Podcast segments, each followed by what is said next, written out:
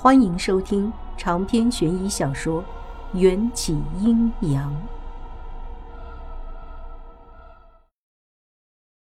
他的生死簿，生死簿不该是阎罗王大人的吗？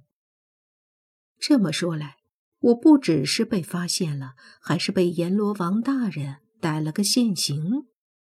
意识到自己的处境，我背上的冷汗就一个劲儿的冒了出来。阎罗王大人，饶命啊！小女子就是迷路了，误闯到这里。接着吹，你手里拿的是什么？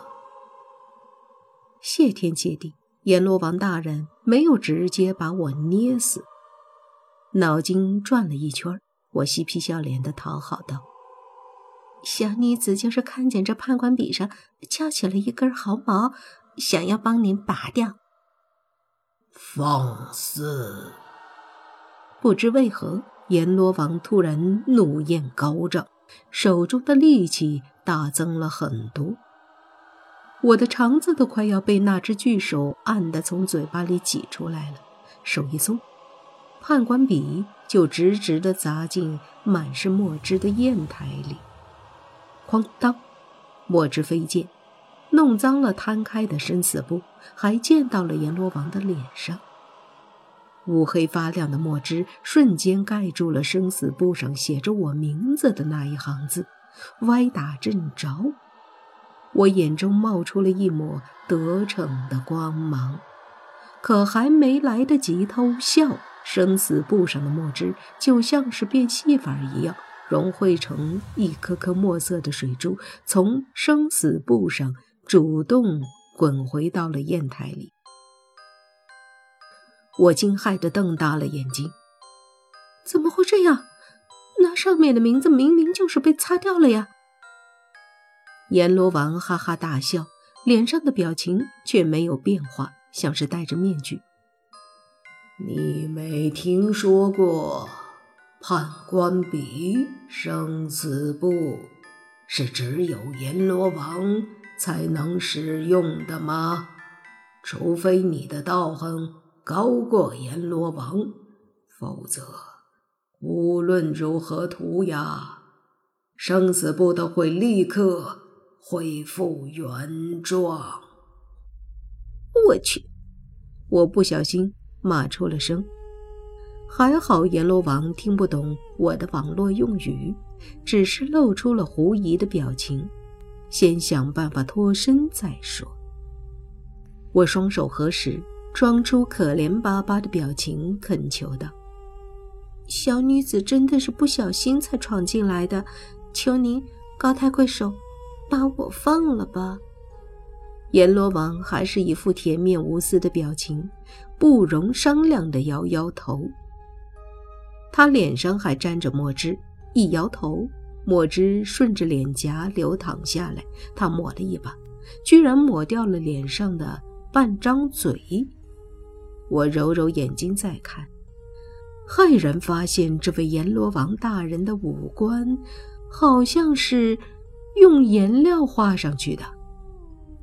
你不是阎罗王，发现了端倪，我胆量立刻被壮大了。搞了半天，抓我的是一个骗子。威名赫赫的阎罗王乃是永生不灭的神仙，容貌天定，威风凛凛，怎么可能是画出来的脸？被我揭穿之后，这冒牌货也慌了，加上我在他的手心里拳打脚踢，一脚踹中了他的鼻子，冒牌货吃痛之下大喊一声，化作一阵白色的烟雾消失了。而与此同时，阎王那张比我家客厅面积还要宽大的判桌上，豁然多出了一块石头。很明显，刚才那个阎罗王就是眼前这块压在宣纸上两米来长、如羊脂白玉般的宝石冒充的。我走上去，伸出手指在石头上戳了一下。别装了。不如我们做个交易，你悄悄带我出去，我就不揭发你假扮阎罗王的罪状。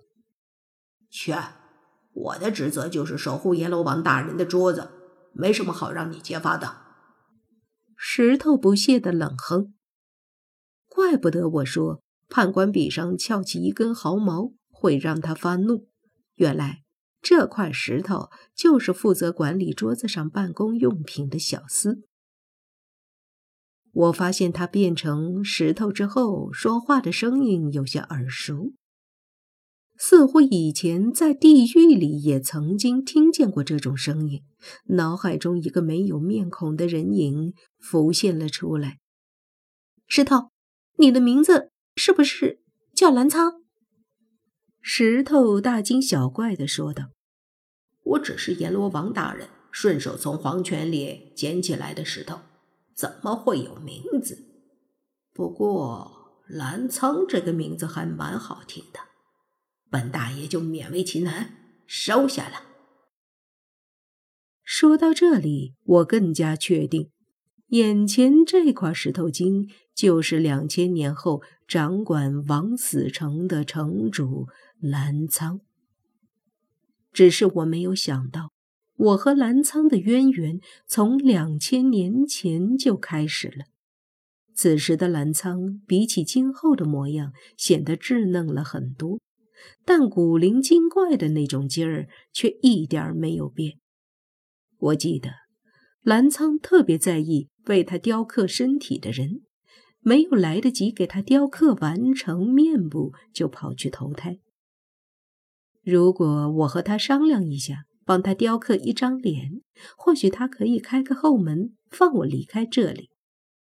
喂，石头，我们叫我澜沧，好吧？澜沧，我还有一个提议。你虽然是一个石头精，但石头没有手脚，也没有脸。就算你日后成为了了不起的大人物，也是没有身体和面部的。不如你不要惊动大家，悄悄放我出去。以后我就用刀和斧为你雕凿出身体和面部。听我一言，澜沧沉思了一会儿。若我救你，你当真能帮我雕刻成人？那还有假？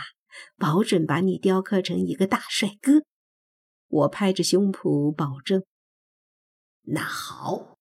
澜沧一下从桌面上蹦跶起来，我还以为他是要我去什么密道逃离这里，却不料澜沧突然放声喊道：“救命啊！有贼！快来人啊！”我去，你说话不算数！我也大声嚷嚷起来。澜沧给了我一个背影。就从三米来高的桌子上跳到地上，一溜烟儿跑向大门，顺着门外一双一米来宽的墨色官靴，爬到了一只腾空十来米的掌心里，大声禀告道：“阎罗王大人，我抓到了一个企图想要篡改生死簿的小贼。”哦。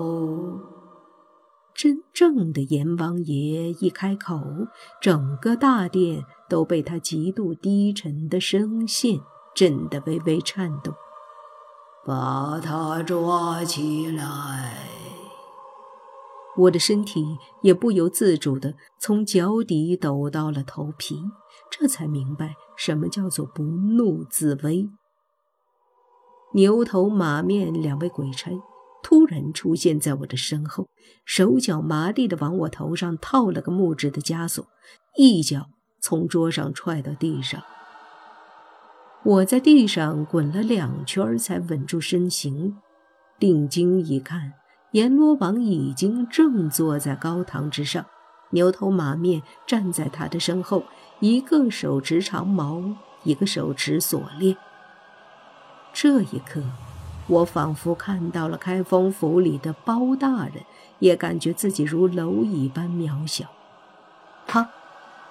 阎罗王敲了一下金堂木，我发现那金堂木就是澜沧化作的顽石。李玉金，你阳寿未尽，就跑来地府，该当何罪？我吓得抖如筛糠，没胆子在阎王爷面前油嘴滑舌了。李鱼精知错，还请阎罗大人法外开恩。知法犯法，罪加一等。念在你活着的时候，没做过什么坏事，你去刀山油锅中走一圈儿，就可以还阳了。阎罗王说完，火色的大袖一挥。我眼前的场景就转变成了十八层地狱中第七层的刀山地狱，专门用来惩治杀生者。刀山诡异地漂浮在一片血海之中，高耸入云。可那天上的云彩也是暗红色的，充满了黑暗的血腥气息。我呼吸了一口这里的空气。就忍不住吐了一地。刀山上插满了大小不一、密密麻麻的尖刀，连一个可以落脚的地方都没有。上刀山者的每一步会被尖刀插入身体，然后拔出，再插入，周而复始，直到肠穿肚烂。而从这些生前杀生者身上流下的鲜血。就全部流向了刀山的边缘，汇聚成了这片一望无际的血海。牛头解开我的枷锁，马面剥掉我的鞋子和袜子，将我推到刀山下。去吧，早点服刑，早点送你还阳。我胆战心惊地问。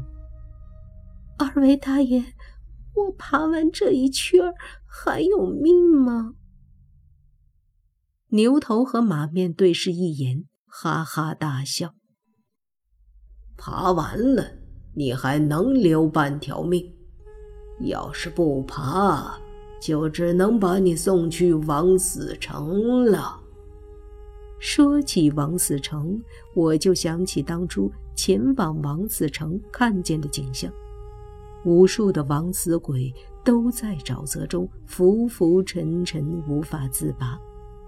我宁愿爬刀山，也不想去那种令人窒息的地方。我爬就是了。我扭腰搓手，做了一番热身动作。巨大的刀山上已经挂着大约有几千个鬼魂，他们的身体大多已经被刺成了窟窿。有的连眼珠都被挑了出来。爬得最高的那几个鬼魂都没了力气，像是被风干的咸鱼，悲凉地悬在刀尖上，生不如死。我咽了咽口水，试探的想要往刀山上爬，跨上去的第一脚就被一把锋利的小刀戳进了脚心。从脚底板传来的疼痛，瞬时让我发出一声惨叫。听见我的鬼哭狼嚎，牛头马面又恶趣味的哈哈大笑起来。真是一群变态！我委屈的想要落泪，可想起迎战那张帅的前无古人后无来者的妖孽脸，又有了力气，咬着牙继续往上爬。大约爬到十来米的时候，我手脚上的窟窿已经深可见骨。